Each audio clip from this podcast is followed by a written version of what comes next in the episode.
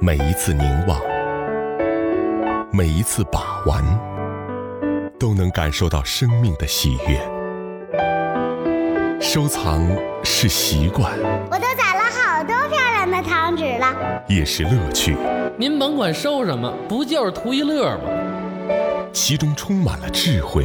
我觉得呀，能玩收藏的都特有文化，特懂生活，还是一种传承。对喽，收藏就得代代相传。欢迎走进艺海藏家。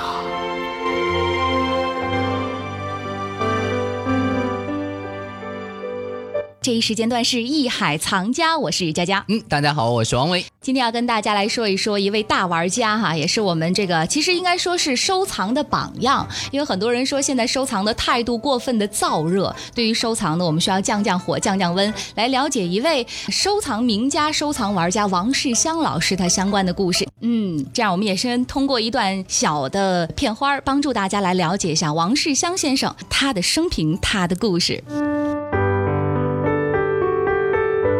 城第一玩家美誉的王世襄先生，世家子弟，玩家、学者、收藏家、文物鉴赏家、美食家，人们给予王世襄先生太多的定位。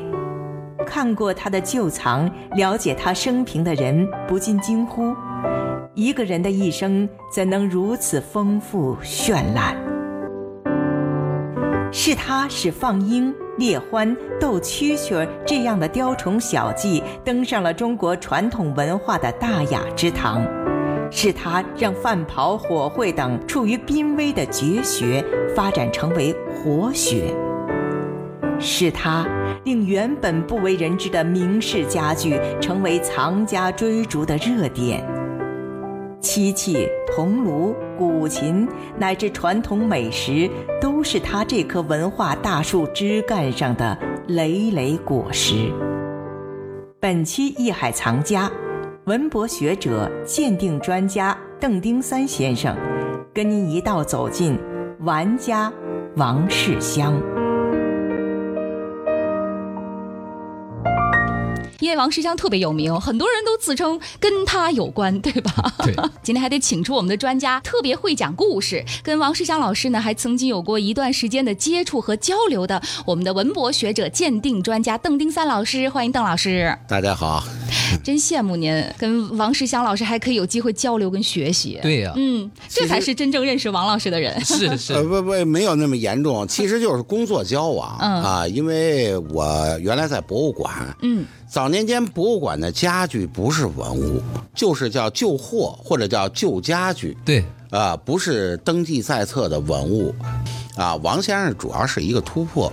当然了，后来跟家具有关的这个要讨教王先生，因为他是，呃，我们能见到的研究明式家具或者研究这个古典家具，呃，权威。有的人非常认王世襄，就是因为刚才我们所说的这所有的名头都归于一个人，因为有了他的这个啊烙印，所以他的旧藏、他的收藏就备受关注。我们在零三年，呃，不是零六年前后的时候，曾经采访过王先生。哦，呃，当然了，那个时候，呃，王先生岁数已经很大了，都已经九十来岁了。我们有一个选题，就叫“北京玩家”，就把各个方面的玩家，当然，王先生那就属于玩家。家当中的玩家了，他不光是古玩啊，有些现在看来就是很市井的那种小玩意儿，他都玩的很精。对对，蛐蛐玩鸽子是是那种的。对对，据说有人拿一鸽子出来，随便他就能把鸽子的名字给叫出来。对，因为他喜欢。其实有的时候你在之前玩的过程当中，也不能不说是一种学习的过程。各色人等，各种知识，包括他的性格养成，我觉得可能也跟早年的这个玩有关系。你看，我们都说是京城第一大玩家，肯定。也是跟他之前的这个玩的经历有关。有人形容他说啊，就追鹰追二十里，找一草垛子躺那儿就睡。不走寻常路。你想，鹰在天上飞，他得跟鹰那叫对眼儿，那就必须得追鹰啊！你想想。邓老师，您跟那个王世襄老先生接触的时候，在晚年间啊，他是不是依然还是当年那种让大家觉得不走寻常路、世家子弟特能玩的那种感觉呢？晚年倒没有这种特点了，晚年主要还是从事学问多一点，是吧？他早年间玩的那少年心性，或者说小孩心性，那是免不了的。但是通过玩哈，使他的视野很开阔，嗯，而且呢，思维极灵活，不照着那个钻死角牛角尖那种的那种的研究学问的方式，不是他身上特点。那个人是非常谦和一个人，晚年呢，就是跟你谈话也好啊，或者是你跟他。接触也好啊，你觉不出来他是小时候风淘那种孩子，但是确实他回忆童年的时候，确实是属于玩的有点快出圈了的那种孩子，有点过啊，就基本上叫小时候有点不太务正业，嗯，但凡跟经史无关的事儿都关心，跟学问有关的事儿都不关心，对，大体是这么个人，晚年完全不是这样，嗯嗯，所以他一说，你想想。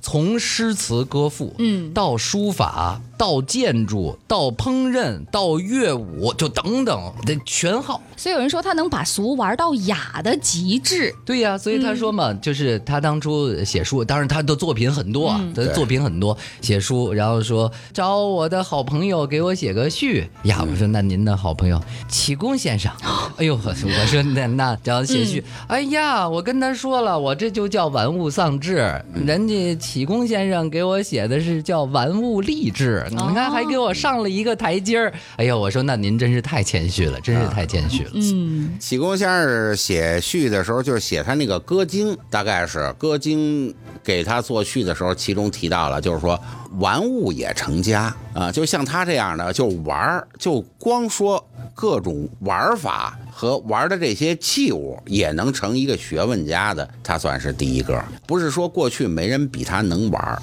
大玩家有的是，民国年间豁出去那所谓四大公子都是大玩家，那玩的你像那个这袁家就出了俩，唱戏唱的极好，那都是名票，当时都是就是票友里的顶尖级了，顶尖那都是名角给他捧戏的，都是那种角色。没跟你说嘛，有一个真事儿，就是他在燕京大学上学的时候嘛，老先生在台上讲课，讲课的时候突然就。就听见那个蛐蛐叫，那冬天，嗯，进来一个，胳膊上还带着鹰，吓一跳，其实就是王先生。王先生，您想冬天啊？嘎着窝里弄的那蛐蛐儿，那淘气淘气有意思，这还架着鹰，给台上讲课的先生气的，说你就完了。那会儿肯定定性为坏学生，比较叛逆。对，比较叛逆。谁能想到最后成为一个大玩家？哎，邓老师，您在跟他工作上接触的时候，有没有见到大家特别关注的这王世襄老师的收藏啊？王世襄先生的收藏啊，其实主要的是。家具比较著名，就是现在上博陈列的那一堂家具，嗯啊，那个也是因为他过去住的那个老宅子里边，满屋子堆都是家具，最后都下火警通知单了，说你再不处理啊，明儿房子着了，这这这是这是你的责任。嗯，最后没办法，把这堂家具呢，就是半捐半赠的这个。也收一点费用，主要是改善他的住宅，其实就是以改善居住环境为代价，就是把这场家具就全给上博了。当时我们像博物馆工作这些人见到这些家具啊，都头疼啊。一个是呢，他年久失修，可能是开开关关不方便；再一个，你想啊，当时也没暖气，采暖条件比较差，屋里生一蜂窝煤，一云石面的一大写字台，跟那上面也没电脑写字。没写两行字，冰的手腕子都疼，所以大家对这路东西不光没有研究，甚至于哈非常不喜欢，有点嫌弃。嗯，对，嫌弃。呃，自从王先生这个著作出来以后，大家才真是恍然大悟，这是一个大学问，宝贝。嗯。所以后来就包括呃，王先生就是也也在呃中央音乐学院工作过一段时间嘛。对，包括后来也写了一些跟音乐有关系的、呃、作品。嗯啊，后来我都想，肯定也是跟他的爱人有一些关系的。是的，对吧？因为他爱人据说在十十来岁的时候就跟老师学过弹琴。啊，袁先生琴弹得非常好，京城里边还郑敏中郑先生啊，那都是玩琴非常好的。呃，王那个王先生家藏的那个古琴，嗯啊，也是非常著名的一把嗯大圣遗音，是吧？对对啊对，很好的一把琴。